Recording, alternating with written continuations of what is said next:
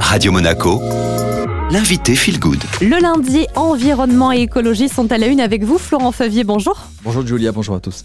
Aujourd'hui, Florent, vous allez nous donner vos bons conseils pour appliquer des gestes au quotidien qui font du bien à la planète. Mais déjà, on va rappeler peut-être aux auditeurs quelles sont les principales menaces qui pèsent sur l'environnement. Pour faire simple, j'estime qu'il y a deux principales menaces sur l'environnement. La première, c'est le dérèglement du climat, on en parle beaucoup, qui entraîne le réchauffement de la température de la planète. Et la seconde, c'est la disparition de la biodiversité, qu'il s'agisse des espèces animales, végétales ou de milieux naturels. Ce sont des conséquences directes de l'activité humaine qui s'aggravent mutuellement d'ailleurs, chacune entraînant l'accélération de l'autre. C'est vrai que que ce soit le réchauffement climatique ou la disparition de la biodiversité, on sait que ce sont de réelles menaces.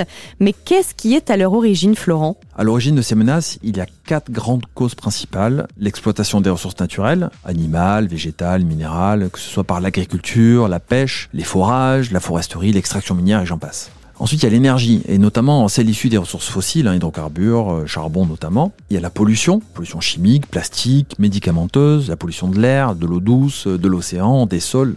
Et enfin, l'artificialisation des espaces naturels, aussi bien sur terre qu'en mer, qui transforment des zones de nature en béton, en du goudron, en du plastique, etc.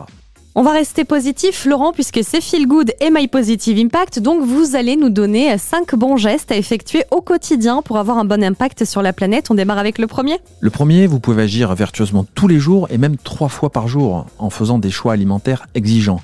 Préférez autant que possible tout ce qui va être des produits locaux, bio, non industriels. Essayez d'avoir de, de la viande en moindre quantité mais de meilleure qualité. Et essayez d'éviter tout ce qui est emballage plastique.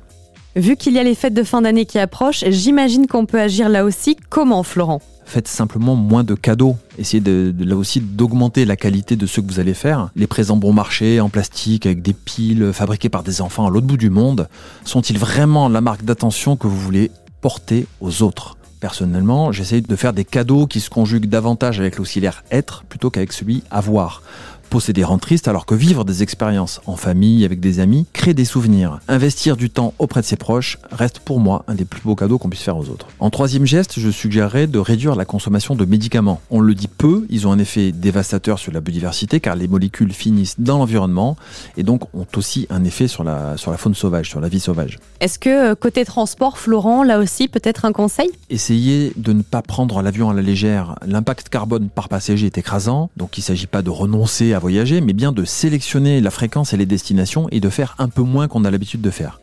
Enfin, diminuez votre consommation d'outils digitaux ou connectés, de consommation de vidéos YouTube et si possible, nettoyez tous vos emails. Le numérique est une cause croissante de pollution variée et notamment de CO2. Merci beaucoup Florent. On se retrouve évidemment lundi prochain pour My Positive Impact. Cette interview, comme à chaque fois, est disponible en podcast. Pour cela, rendez-vous sur Deezer, Spotify ou Apple Podcast et vous tapez Radio Monaco Feel Good.